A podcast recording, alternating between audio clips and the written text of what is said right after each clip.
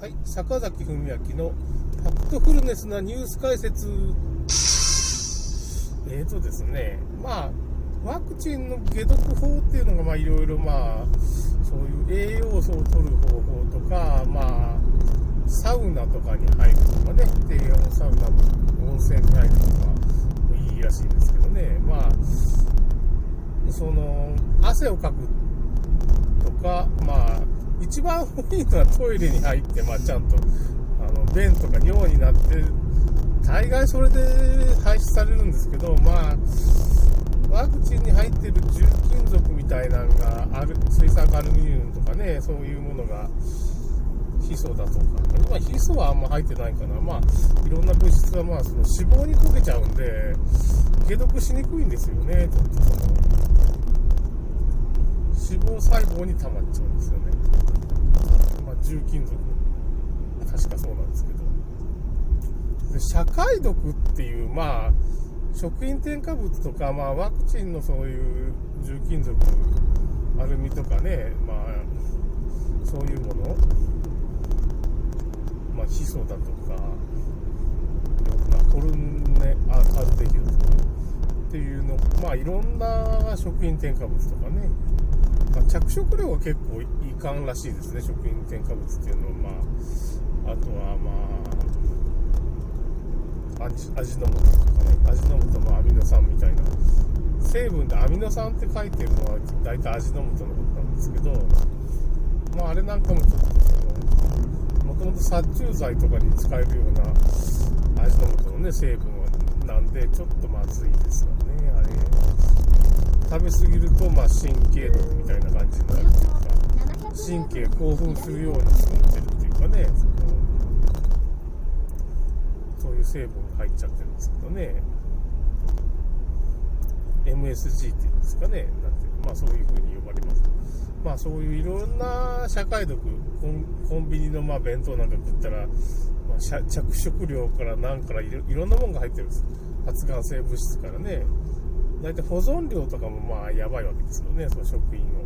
だからコンビニだとかスーパーとかでは、その食中毒が出ないためにやってるんですけど、まあ、保存料をどうしても取るから、それが結局ちょっとずつちょっとずつ体に溜まっていって、まあその不調になっていく。まあ肥満もそういうものの物質がいっぱい入ってるからじゃないかっていうふうに言われてますよね。そういう話もあるっていう。まあ、ホルモン拡散物質っていうかね、その内分泌系のホルモンをまあ乱すような物質になっちゃってるよっていう。あとはまあ、豚肉とかそういうものに入ってるホルモン剤だとか、抗生物質とか、鶏肉とかね、そういうとこに入ってますからね、その、あの、鳥インフルエンザとか鳥インフルエンザワクチン、鳥を食べたらそのワクチンの、まあ、そんなに入ってる毒物が結局人間に移転しちゃうっていう食物連鎖みたいな感じで、そういうのもあるわけですよね。その安く大量に育てようとすると、まあ、病気にかかってるから抗生物質でちょっとまあ、ごまかしたり、ホルモン剤で成長を加速したりするから、結局それが乳がんとかそういうものにつながってますよね。その牛乳飲むとみたいな感じ牛乳がなんか有害になるとかっていうのも、まあ、そういう風な経緯によるかもしれないですね。その辺がいろいろあるかもしれんのですけど、まあそれがそういう食品添加物とかいろんな毒、社会毒っていうのは、まあ、結局そのワクチンの解毒法と同じなんですよね。やっぱビタミン、ミネラルをしっかりとって、まあグルタチオンみたいな、肝臓の解毒作用を高める物質をしっかりとると、まあ肝臓が働き出して解毒が促進されるっていう。まあそれ以外にも、まあ、さ低温サウナとか普通のサウナとか、高温がいい、低温がいいといろいろあるんですけどね。まあしっかり汗をかいて、ま解毒する方法っていうのもあるらしいですね。ちょっとその辺は温泉入ったりね。だから温泉入るっていうのはまあ体温を上げて、まあその免疫力を高めるとかね。あと最終的にはまあその、オートファジーっていうかね、断食が一番究極の細胞きれいにする方法では断食がやっぱり一番すごいいいわけで、まあ、17時間断食とか、まあ、1食抜くとか、小食にしていくとかっていう風な、あとまあ、あんまり糖質を取りすぎない糖質、まあ、をちょっと減らすダイエットしてみたりとか、まあ、糖質もあんま良くないですけどね、中毒症状になるから、僕なんかもう糖質中毒でも太ってるようなもんですけどね、そのダイエットしたり、そういう糖質を取りすぎたりっていうことを繰り返してるからね、どんどんどんどんこう痩せにくい体になってる可能性もあるかもしれないですね。もうちょっといい、今130キロあるからね、もうダメですね、こんなんじゃねだんだん肝臓が、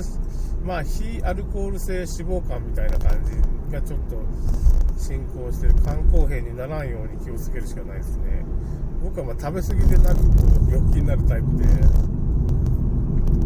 まあ、ワクチン、今そういう風な状態なんで、ワクチン打ったらそういうこともね、ちょっと、はしちゃいけないと思うんですけどね。だからまあ、その、やっぱその、ワクチンの解毒法、後遺症の解毒法っていうのが、まあ、社会毒の解毒法と同じわけですよね。まあ、グルタチオンを取るとかなサ、サプリメントを取るっていうのが、まあ、全く同じわけですよね。なんていうでも感染症の場合は 5LA LAL っていう、まあ、物質を取るとか、まあ、納豆キナーゼとか海藻類を取るとか、まあ、そういうような感染症にまで効くんですけど、まあ、いろんな手段がある。まあ、だから、日本食、まあ、ご飯と味噌汁みたいな発酵食品も取るっていう風にしたら、まあ、感染症も予防できるし、まあ、そういう、普通の病気も予防できるみたいな。結局そのワクチンの後遺症とかの、まあ、解毒法が、まあ、そのまま社会毒っていうかね、全般の健康法につながるっていうのがね、つながっていくんですよね。全く同じなんですよね。だから痛い痛い病にかかっても、結局解毒法同じなんですよ。あの、重金属。まあだからその前の子宮頸がんとか他のインフルエンザワクチンなんかに、まあその、水酸化アルミニウムとか入ってますけど、コルデアルデヒドっていう、まあね、そういう物質とか、いろんなものが入ってるんですけどね、そそれの解毒法も結局同じなんですよね、重金属系は。まあ、肝臓の解毒機能を高めりゃいいわけですから、だからなんかそれ、これ健康法として、グルタチオンが結局、美白とか、若返りに効くっていうのは、まあ、要するにそういう毒がシミとかそばかすになって出てくるわけですから、体表でね、排出しようとして。だからまあ、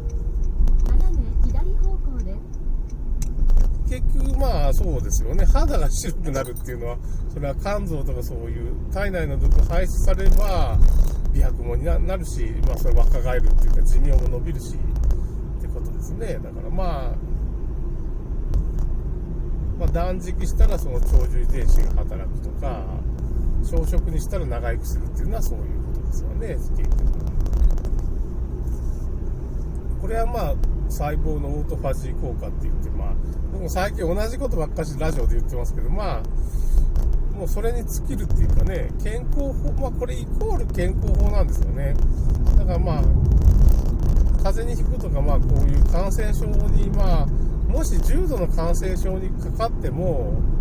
すごい怖い感染症でも、もう防ぐ方法はこれなんですよ。栄養を、解毒できるような栄養をちゃんと事前にとっておったら、まあ、あんまし自然免疫で対抗できてしまうっていうかね、そもそもあんまし感染しないっていうことが起こっちゃうんですよ。で、感染しても、まあ、その、まあ、あっという間にその解毒法っていうかね、健康法を実践してるわけですから、まあ、重症化あんましないと。だからまあ、後遺症を治すとか、まあ結局そういう栄養素が、まあ、病気になって炎症が起こるとか、いろいろ感染症が広がることによって、そういうまグルタチオンがいきなりこう濃度がバーンと低下すると、まあ、臓器不全みたいになるらしいんですよね、どうも。だからそういうふうなことを、まあ、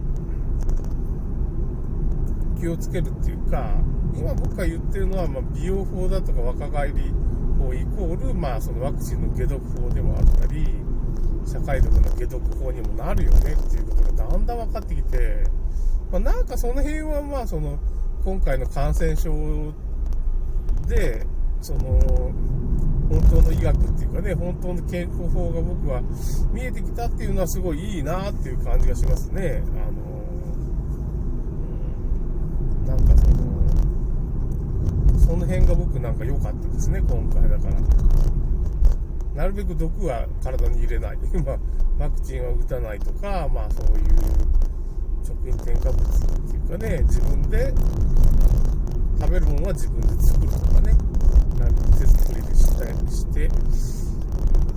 その添加物にも気をつける。漬物なんかもその普通の他人が作ったやつを 買っちゃうんですけど、まあそ、の農産物直売所で売ってるね、漬物の